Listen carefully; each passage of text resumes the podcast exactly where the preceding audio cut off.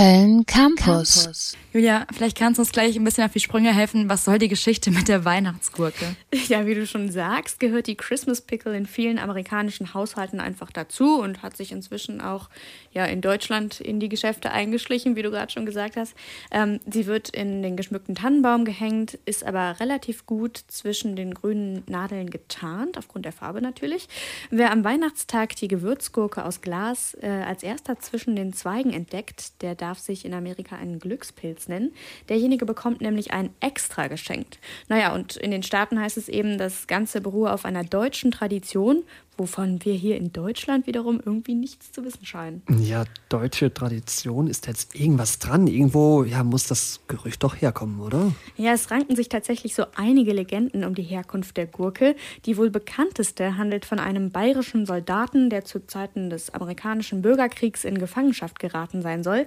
Da hat ihn dann wohl eine fiese Krankheit erwischt, sodass er laut Überlieferung bald darauf im Sterben lag. Und ja, die Legende besagt, dass sein letzter Wunsch der nach einer sauren Gurke gewesen ist. Und die hat ihn dann letztendlich angeblich geheilt, was ihn später dazu veranlasst haben soll, jedes Jahr ein Gürkchen in den Weihnachtsbaum zu hängen.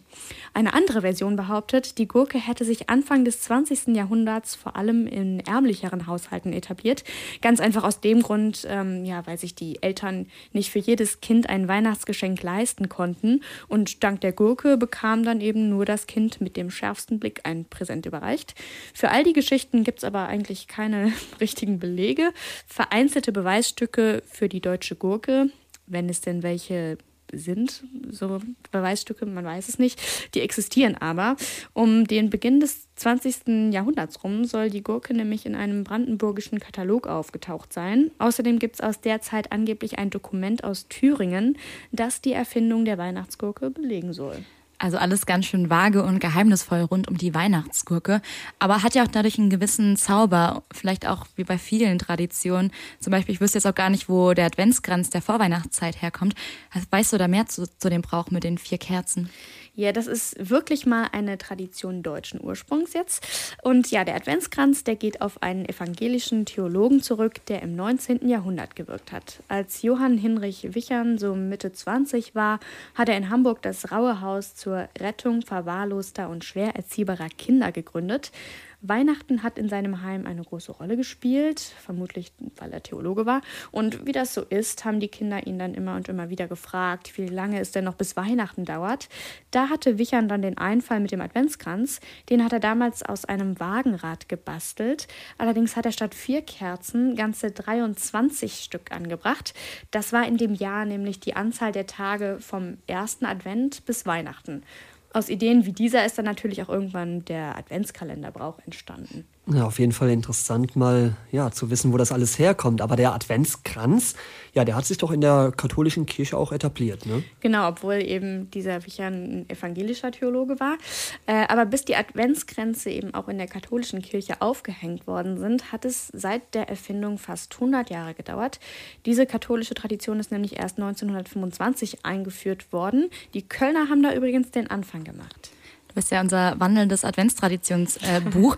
Vielleicht kannst du dann auch noch erklären, woher die Tradition mit der grünen Tanne herkommt. Warum stellen wir uns jedes Jahr aufs Neue einen rieselnden Baum ins Wohnzimmer? Tja, komische Sache, ja. Ähm, der geschmückte Tannenbaum, der hat tatsächlich schon seit Jahrtausenden Tradition in vielen verschiedenen Kulturen.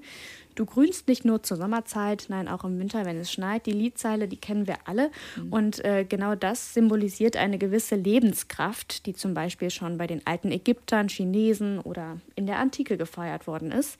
Im Mittelalter haben die Leute zu Weihnachten in der Kirche zunächst sogenannte Paradiesbäume mit Äpfeln und nackten Menschenanhängern dran aufgestellt. Das klingt jetzt erstmal ein bisschen seltsam, aber damals hat man noch nicht die Geburt Christi gefeiert, sondern ähm, ja, der Erbsünde Adam und Evas gedacht, eben an diesem Weihnachtsdatum. Später ist der Gedenktag dann eben durch das Weihnachtsfest ersetzt worden. Und der Brauch hat sich dann mit der Zeit auch ein wenig verändert, also der, der Brauch des Baumes.